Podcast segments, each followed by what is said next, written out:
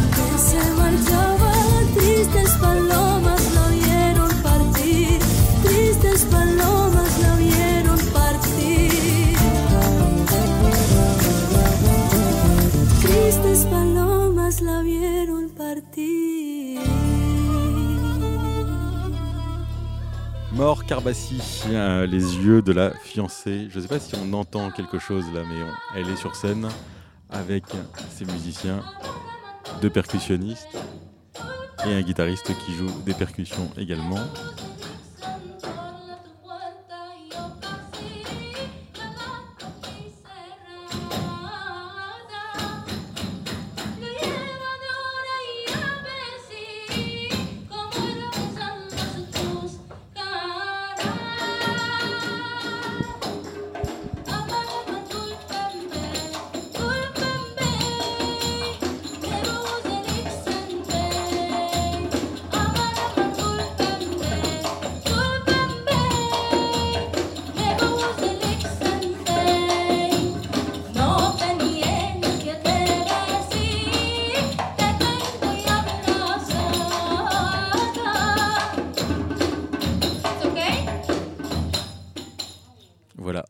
Soundcheck, Mort Carbassi et son tambourin. Et elle chante en ladino. Le ladino, qu'est-ce que c'est? Le ladino, c'est cette euh, langue qu'on appelle également le judéo-espagnol, euh, qui est la langue que les juifs parlaient euh, en Espagne et qui s'est beaucoup développée après 1492, non pas parce qu'ils ont découvert l'Amérique, mais parce qu'ils ont été chassés du pays par la reine Isabelle de Castille. Résultat, tous ceux qui se sont retrouvés soit en Afrique du Nord, euh, soit tout autour de la Méditerranée, à Salonique, euh, en Grèce ou en Turquie, ont euh, parlé cette langue, l'ont développée, si bien que ça n'était pas tout à fait la même qu'on pouvait parler par exemple au Maroc qu'en Turquie, et comme souvent dans les langues juives, comme dans le yiddish en tout cas, c'est une langue qui a absorbé énormément des autres langues des pays d'accueil dans lesquels les juifs de l'époque se trouvaient, si bien que c'est une langue qui, naturellement, progressivement, euh, au fil des siècles, euh, mais surtout au lendemain de la Seconde Guerre mondiale, a euh, disparu. On ne la parle guère plus aujourd'hui, visiblement, qu'en Israël.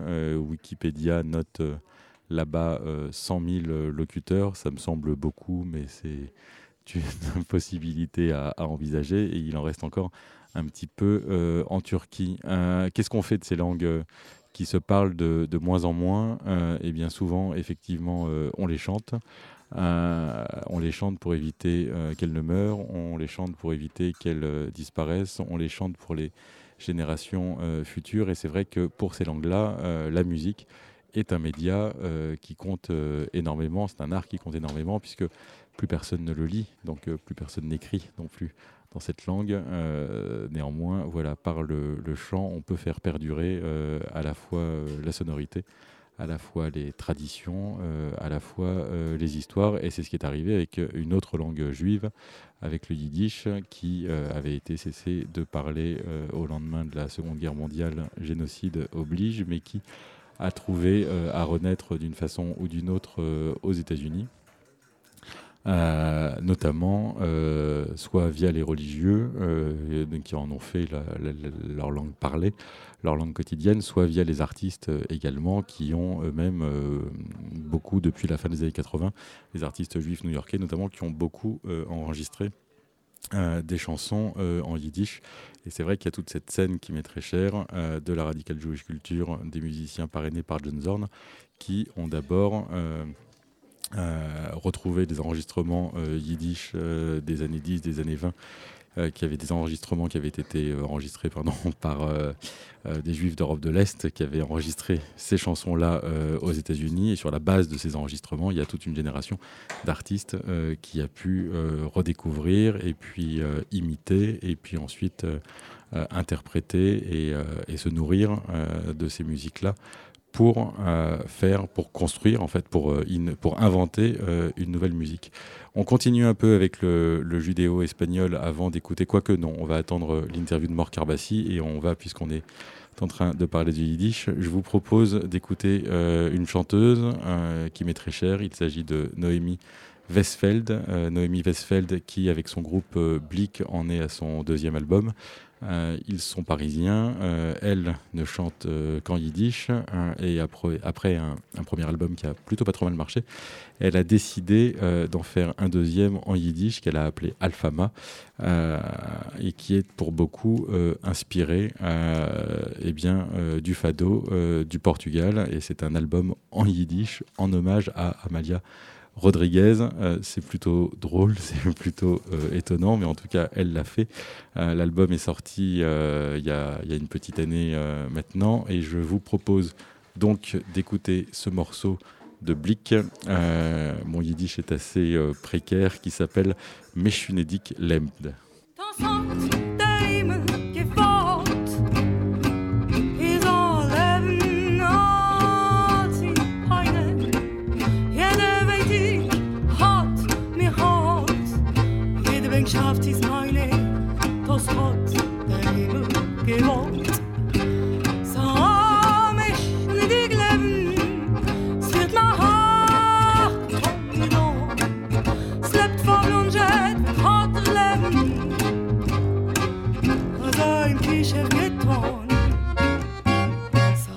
Schneewick leben.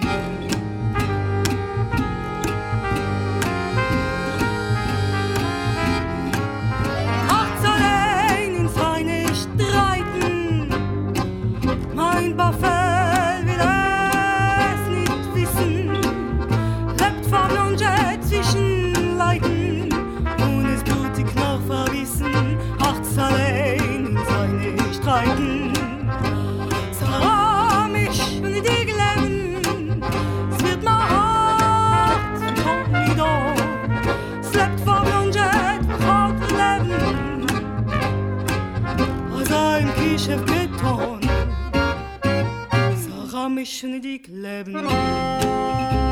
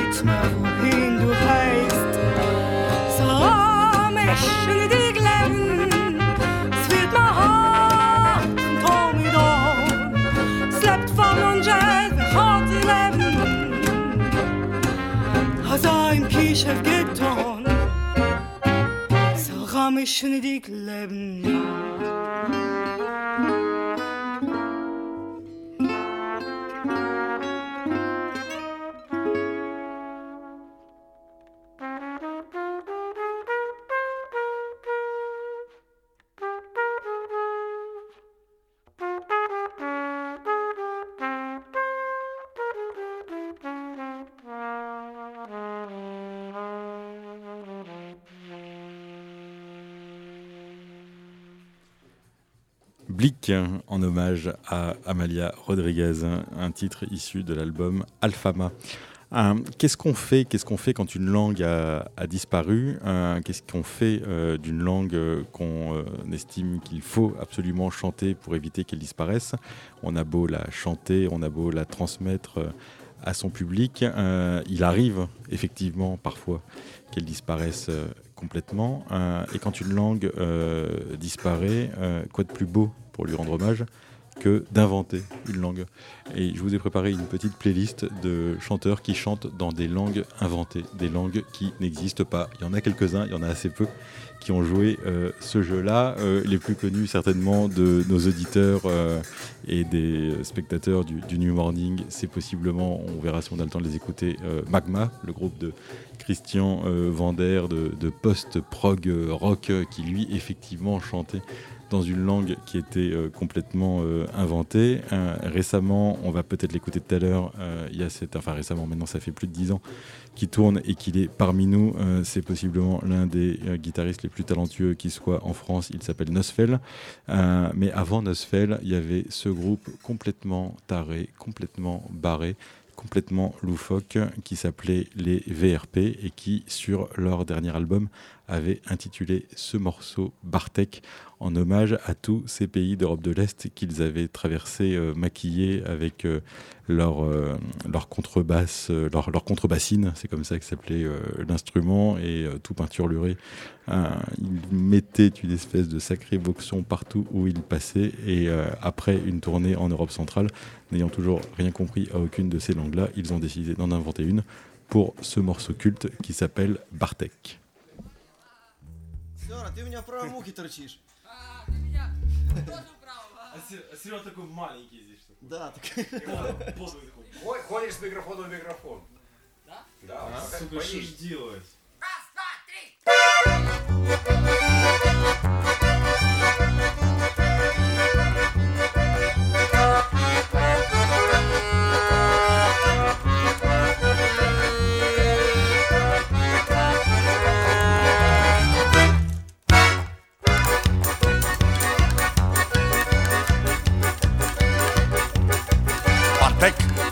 Wypadek ze butelek.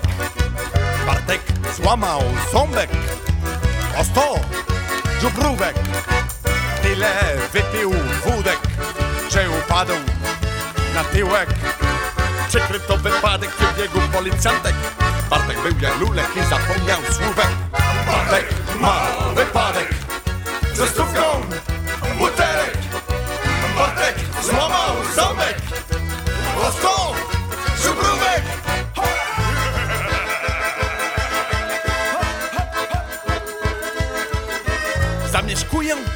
czerwony budynek. Kolor burdelowy, bordowy. Koło Wrocław gówno główne. Mam dziwną dziwkę, dziką dziewczynę. I ona tańce z kurami. O nie, przepraszam. To kury tańczą z kurwami.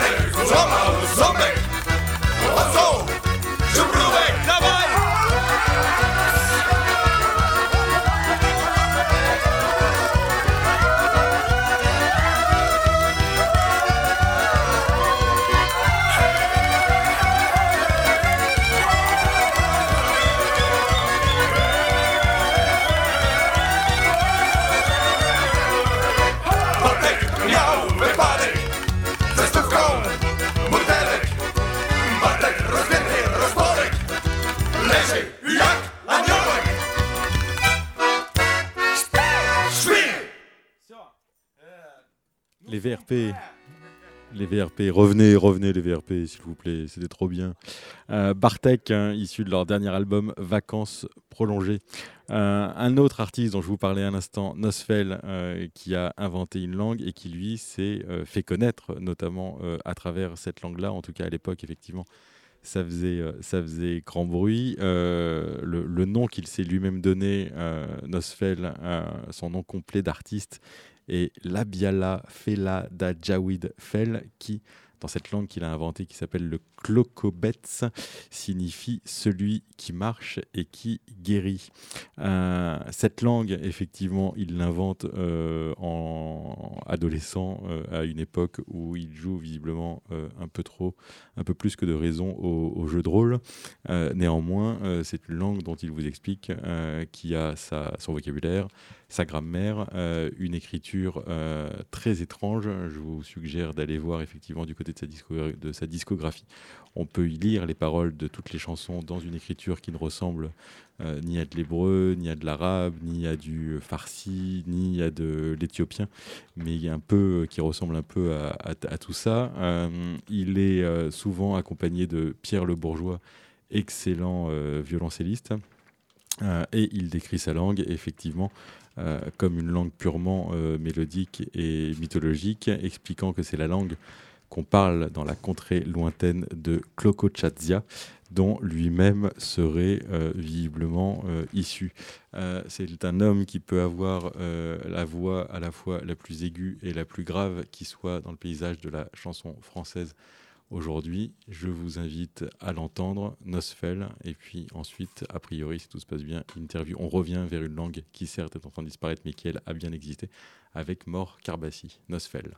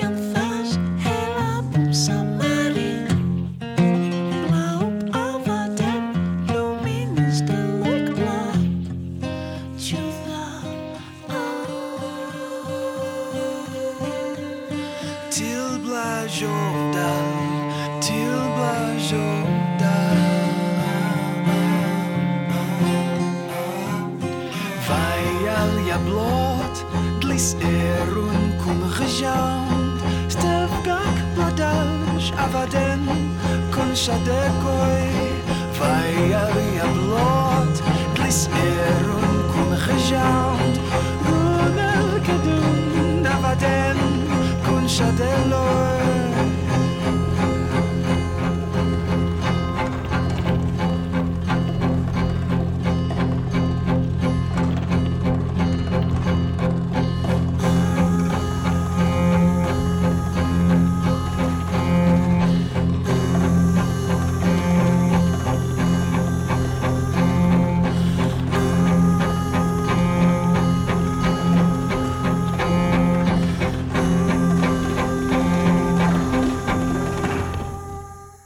C'était Nosfell et sa langue inventée, le Clocobetz. Et nous voici avec Mort Carbassi. Bonsoir, Bonsoir. Mort Carbassi. Um, estábamos hablando del, de, del ladino. Uh -huh. uh, pero cierto, puedes decirnos mucho más que lo sé sobre el ladino. ¿Qué es el ladino? Ladino es una cultura, es eh, eh, es música, es eh, vida, eh, viene de los judíos que dejaron España hace 500 años y después de que los echaron de, de, España los reyes católicos, se fueron y vivieron en muchos sitios, eh, bueno, en Grecia, por ejemplo, en Francia también, vinieron a Marruecos como mi familia, por ejemplo, a Bulgaria. Y entonces el idioma, que era el castellano antiguo del siglo XV, se mezclaba con otros idiomas y también con el hebreo, que tiene mucho que ver con la religión judía, eh, porque cada niño cuando llega a no sé qué edad ya le enseñan el hebreo, da igual dónde vive en el mundo, entonces siempre hay eh, palabras en el ladino también. Y para mí el ladino, la música sefardí significa eh, mucho más, para mí es un viaje. Mi familia no hablaba ese idioma, este idioma. Yo tenía que descubrir de dónde venía mi familia, eh, eh, que los costumbres eh, todavía, bueno, los costumbres que tenemos vienen de ahí. Y es, era un viaje también musical para mí. Todo eso es música sefardí. Voy a traducir un, un rato por... Vale. Euh, donc euh, le rodeo, elle, comme elle vient de le dire, c'est une culture, c'est une musique, c'est la vie, c'est la langue des juifs espagnols. Euh, c'est surtout ce que je n'avais pas imaginé, effectivement, c'est l'espagnol qu'on parlait au XVe siècle et qui s'est mélangé avec toutes ces langues et notamment, naturellement, euh, avec, euh, avec l'hébreu. Et puisque, puisque, puisque les juifs apprenaient tout petit, effectivement, l'hébreu, la langue sainte, au Talmud, pour pouvoir lire et réciter les prières, si bien qu'effectivement, c'est une langue qui est surtout mêlée d'hébreu et d'espagnol, mais de cet espagnol du XVe siècle. et on le parlait notamment au Maroc, d'où vient une partie de la famille de Mort Carbassi. C'était la musique, c'est une langue, effectivement, c'est l'une des langues des, juifs séfarades. Et pour Mort Carbassi, c'est un voyage et c'était surtout un travail puisqu'il fallait découvrir cette langue que sa famille ne, ne parlait pas. Y entonces para aprender a ese idioma fue como un trabajo intenso, Mm, puedo imaginar, ¿no? Me vino muy natural, no sé. Por ejemplo, con el francés, yo quiero aprender el francés, pero no me viene tan natural. Mi abuelo eh, dice que la sangre nunca olvida de dónde viene. Y mm, bueno, yo, yo de niña miraba mucho, mucho la televisión, las telenovelas en español de latinoamericano. Y por eso aprendí el idioma. Y luego, cuando crecí, eh, bueno, compré libros para aprender un poco más. Y luego me fui a vivir en, en España, también cuatro años, en el sur de España. Y bueno, Sevilla, Sevilla donde yo vivía, siempre va a ser mi, mi segunda casa. Eh, siempre sentí que, que ya es- estuve ahí antes y nunca me perdí en las calles.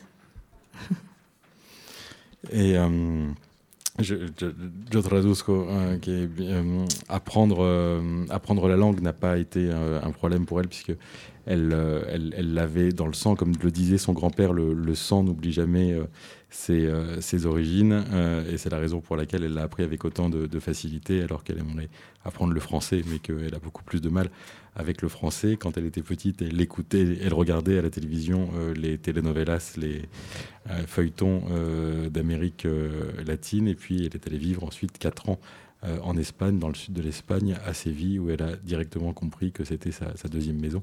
Et effectivement, comme elle le dit, elle ne s'est jamais perdue là-bas. Et c'est la raison pour laquelle, effectivement, ça reste pour elle un véritable foyer. Y cantar en ese idioma, eh, hay muchos cantantes de ese idioma. No hay tantos, hay No. algunos, pero no hay No hay tantos. muchos y Pero hay profesores, ¿encontraste No. a profesores? no, que- era no? como un viaje. Todo para mí, no, nada me vino fácil. O sea, todo era una pasión muy grande sin comprender por qué. Y, empecé a escuchar eh, lo que la gente le gusta llamar música de mundo. Eh, por ejemplo, cantadores muy antiguos del flamenco. Nunca me gustaban las cosas nuevas. Siempre iba directamente a eh, cantadores o cantantes muy antiguos y imitando su voz uno por uno, así horas, ¿no? Eso era mi forma de aprender. Y tenía suerte que siempre encontré en mi vida personas que creyeron eh, en mí mucho. Y entonces me, me dijeron, por ejemplo, aprende esto y esto y esto. Y luego, por ejemplo, en España eh, había un, un bailador eh, em, que se llama Andrés Marín y su madre era eh, cantante. Y él fue como un men- mentor para mí que me dijo, bueno, aprende este y me dio em, eh, cantadores muy buenos para escuchar. Y aprendí también música bereber, bueno, todo era como aprender de todo, ¿no? La música árabe también. Sí, la música árabe que- también. Que, hace parte de, de la música latina. Mm, Bueno, sí, hay muchas influencias, pero cantar en el idioma árabe es algo que solamente hace un año empecé a hacer un poco. Euh, pour elle, donc, ça a été un voyage, une passion, sans qu'elle comprenne toujours euh, pourquoi. Mais effectivement, elle avait de toute façon avant beaucoup aimé toujours ce qu'on appelle étrangement les, musiques du monde, et notamment la, musique euh, du flamenco, et surtout euh, les, les- chants très anciens. Elle n'a jamais écouté beaucoup de choses euh, très euh, récentes, et c'est en écoutant qu'elle a d'abord cherché à, imiter, à imiter les voix notamment, et puis ensuite à faire des rencontres merveilleuses de gens qui l'ont influencé et qui lui ont dit va écouter ci, va apprendre ça, et notamment Andrés Marin, euh, dont la mère, qui était un danseur espagnol, et dont la mère était euh, chanteuse, et qui, elle, l'a beaucoup influencé jusqu'à aller notamment vers des musiques, des musiques berbères ou certaines des musiques arabes qui influencent d'une façon ou d'une autre, naturellement, le, le ladino. Euh, ¿Cuáles son las historias que cantas? Porque la, Mm. la riqueza de la música eh, y de la música de idiomas que están desapareciendo es que guardan eh, algo de las historias Bueno, tradicio- antiguas. Es muy interesante porque parece que, mm, que las historias eh, la gente de hoy todavía puede relacionar. Eh, porque mm, hablan de amor y el amor eh, es algo muy presente, que todo el mundo quiere amor en su vida, me imagino. Em, habla de, bueno, hay muchas eh, historias así un poco oscuras también a veces en las canciones. Eh, muchas de las canciones las cantaban las mujeres a sus niños porque en esa cultura ser mujer y cantar era una cosa de vergüenza, o sea, no las mujeres solamente podían cantar en su casa con sus niños, entonces cantaban de su em, tristeza o de las cosas que querían o de, su hombre que no la quiere o, o, mm, por ejemplo, querían decir algo a sus niñas sin decirlo así directamente, eh, entonces cantaban, ¿no? Por ejemplo, hay una historia de, que se llama La Gallarda Matadora, que es un romance que, que es muy largo, la canción es muy larga, larga, y cuenta la historia de una mujer eh, rubia muy, muy bonita que eh, peina su pelo en el balcón y luego ve a un caballero pasando con su caballo y él, sube a su apartamento y al final eh, ella lo quiere matar, pero él la mata y así como cosas así muy...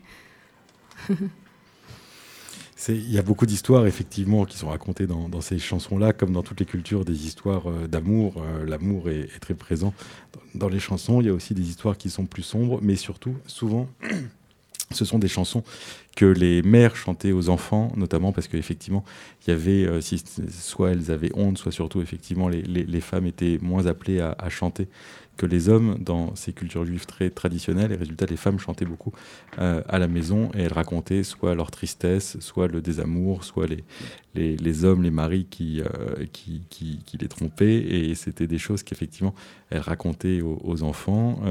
Et il y a aussi des chants qui peuvent sembler plus épiques, en tout cas des, romances, euh, dont celle que Mort Carvassi vient de nous raconter, d'une femme brune très belle qui se coiffe sur son balcon et qui voit un cavalier euh, débarquer de toute beauté et qui décide de monter pour la retrouver et avec laquelle euh, ils deviendront amants avant qu'elle n'ait envie de le tuer, mais finalement ce sera lui.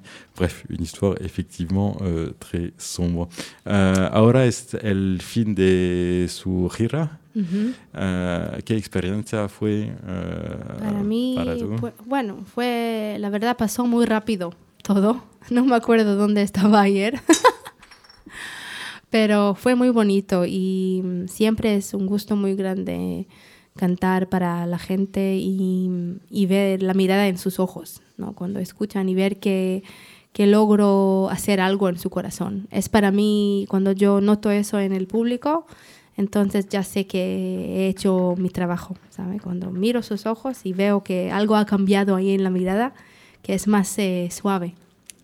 C'est une tournée de, de 10 dates que je viens de finir et je ne sais d'ailleurs plus où j'étais euh, hier, mais effectivement, ce que j'aime par-dessus tout, c'est de voir la lumière dans les yeux du public, du spectateur, des spectateurs et de sentir que quelque part quelque chose en eux les a émus et les a changés. Et quand je sens cette petite chose-là dans leurs pupilles, je sais quelque part que j'ai fait euh, mon travail. Euh, Mor Carbassi, muchas gracias. Gracias Thank you very much. Gracias. Eh, vamos a escuchar unos de, unas de sus canciones y eh, buen descanso y nos vemos eh, después por eh, el concierto. Gracias. Muchas gracias. Sí. Interview de Mor Carbassi. euh, on enchaîne avec euh, un morceau euh, un peu plus ancien de la dame.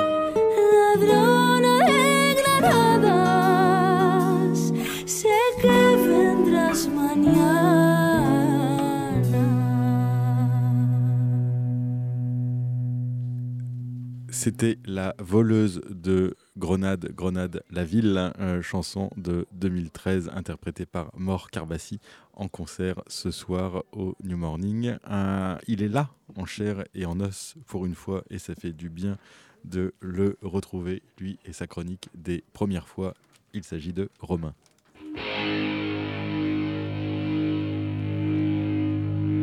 Chers adeptes du nouveau matin, aujourd'hui, dans mes premières fois, nous allons nous interroger sur un sentiment paradoxalement peu présent dans la pop et dans le rock, l'amitié. C'est assez surprenant puisque la plupart des groupes sont finalement des histoires de copains décidant de répéter dans le garage de l'un d'entre eux. Alors, spécialement pour David, j'aurais pu vous parler d'All My Friends, d'LCD Sound System, de You're My Best Friend, de Queen ou de With a, Little- Help from My Friend des Beatles. Quoi L'un des groupes préférés de David, c'est Queen? Oups, j'ai rien dit. Mais j'ai préféré me concentrer sur ma préférée à moi, après tout, c'est ma chronique. Un morceau que j'ai découvert une après-midi chez un copain à fumer des joints au lieu d'aller en cours de droit. Un de ces morceaux qui vous fait immédiatement dresser l'oreille, qui s'inscrivent instantanément comme un classique dans votre inconscient. D'un autoradio déglingué va donc surgir ces arpèges incroyables, au service non pas d'une histoire d'amour, mais d'une triste histoire d'amitié. Roger Water est le baptiste de Pink Floyd. On est en 1975, ils ont sorti Dark Side of the Moon, l'album le plus vendu de tous les temps à l'époque. Mais son copain Sid Barrett lui manque. L'argent, la célébrité et même ce gros relou de David Gilmour qui essaiera de lui piquer son groupe ne remplaceront jamais ses premières années lorsqu'ils fondèrent Pink Floyd à Cambridge. C'est de lui dont il parle. J'aimerais que tu sois là. Nous sommes juste deux âmes comme deux poissons dans un bocal. Année après année, qu'avons-nous découvert? Les mêmes vieilles peurs. Mais Sid Barrett est devenu fou. La prise d'acide répétée a brûlé son cerveau. Ses performances scéniques se limitent à jouer la même note pendant tout le concert, voire à s'enfuir en courant. Il ne reviendra jamais et mourra 30 ans plus tard, après avoir vécu comme un ermite, sans jamais plus sortir de chez lui. Alors, une anecdote pour les auditeurs du New Morning. À la fin du morceau, si on l'écoute en vinyle avec attention, on perçoit quelques notes de violon. Figurez-vous qu'en cette année 1975, Stéphane Grappelli et Yehudi Menuhin enregistrent dans le studio d'à côté. On est à Abbey.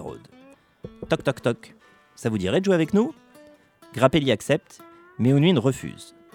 Mais le producteur vire tout cela au mixage final. Alors, spécialement pour vous aujourd'hui au New Morning, voici en exclusivité Pink Floyd featuring Stéphane Grappelli.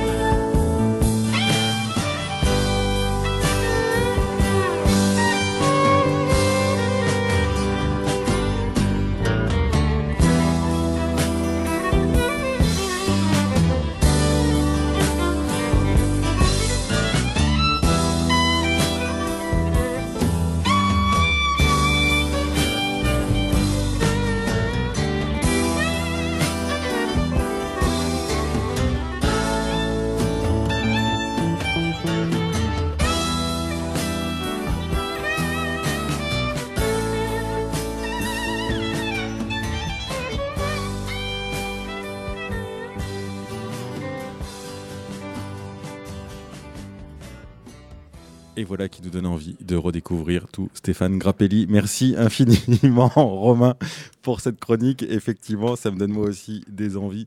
La semaine prochaine, je vous ferai euh, une petite sélection euh, d'histoires de rock autour de l'amitié. Mes favoris, personnellement, étant We're Gonna Be Friends euh, des White Stripes et Two of Us des Beatles. Mais on verra ça la semaine prochaine, puisqu'il est question d'amitié. C'est un ami qui est à ma droite, un ami voyageur, un ami baladin. C'est Sam Cambio avec sa chronique du baladin. Je suis un enfant nègre et je suis noir provençal.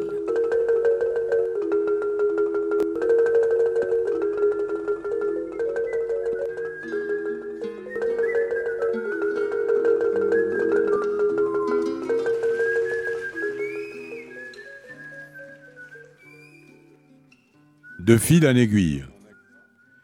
Il y a trois jours, à 10 heures le matin, presque à l'heure de l'apéro, mais il n'y a pas d'heure pour les braves, j'ai eu 70 ans. En fait, je vous mens. Les années de prison comptent en double, et en ayant fait 4 ans, 4 multiplié par 2 égale 8, j'ai 78 ans. 4 années de prison dans 5 prisons différentes. Les Baumettes à Marseille, Fresnes, Rouen, Sarreguemines et Bâle en Suisse, en comptant les trois incarcérations dans le centre d'observation des mineurs situé dans l'enceinte de la prison des Baumettes où j'étais mineur en danger moral. Les Baumettes, c'était émouvant. Il n'y avait pas de radio et de télévision à l'époque. Au crépuscule, un détenu se mettait à chanter derrière les barreaux. Toute la prison écoutait. Sauf quand, dans le bâtiment d'en face, un arabe se mettait à chanter. Tous les autres bâtiments, non maghrébins, l'insultaient. En fait, je vous ai dit que j'avais 78 ans, because les années de tôle. Mais c'est pipeau. 7 et 8, ça fait 15. J'ai 15 ans. Mieux, 1 plus 5, ça fait 6. J'ai 6 ans. C'est en 1952 que j'avais 6 ans. Dieu que les femmes étaient belles dans les fêtes du grand parti communiste. Et comme l'a dit le poète, j'aimais déjà les étrangères quand j'étais petit enfant. En 1971, en Suisse, j'ai été condamné pour détournement de mineurs et travail au noir à 5 ans d'interdiction de séjour. C'est pendant cette interdiction de séjour que je suis rentré officiellement en Suisse en tant que reporter invité par France Inter dans la caravane du, Tou- du Tour de France cycliste. En fait, la mineure était consentante et ses parents, de gros producteurs de porc, n'ont pas porté plainte. C'est en 1971, dans la prison de Fresnes, que j'ai passé mon BEPC. Et c'est en 2013 que j'ai représenté, en tant que juré, le musée d'art moderne de la ville de Paris à la préparation de l'oral d'un bac pro à la fonderie de l'image de Bagnolet. Tiens, je me souviens qu'à Fresnes, j'avais écrit un porno sur un cahier d'écolier. Et un ou deux détenus ne voulaient plus qu'il circule, ne voulaient pas le laisser sortir de leur cellule.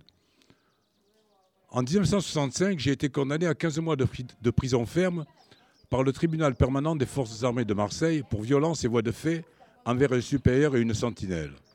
Retour aux Baumettes. Peu d'années après, membre de la première équipe du quotidien Libération, j'ai reçu les félicitations du service de communication du musée des armées aux Invalides pour un article sur les casques royaux trouvés au Louvre. Dans la prison, il y avait des briques, de Sarreguemines à la frontière allemande. Régine Cuzet, ma compagne de route, m'avait apporté de Paris deux catalogues, un d'Yves-Klein et l'autre de Chirico. Au fait, sous le palais de justice de Paris, il y avait des cellules, le dépôt. Y sont-elles toujours? Bref, je les ai connues. Mais j'y suis pas resté. Reporter, j'ai rendu compte au-dessus des cellules de procès d'assises et j'ai eu pour amante des avocates. Comme quoi la vie, ça tient un peu du puzzle. Il y a un peu de quoi devenir dingue. Je l'ai un peu tenté. Oh, je ne me prends pas pour Napoléon. Mais des fois, j'ai envie de dire comme lui, ma vie c'est un roman.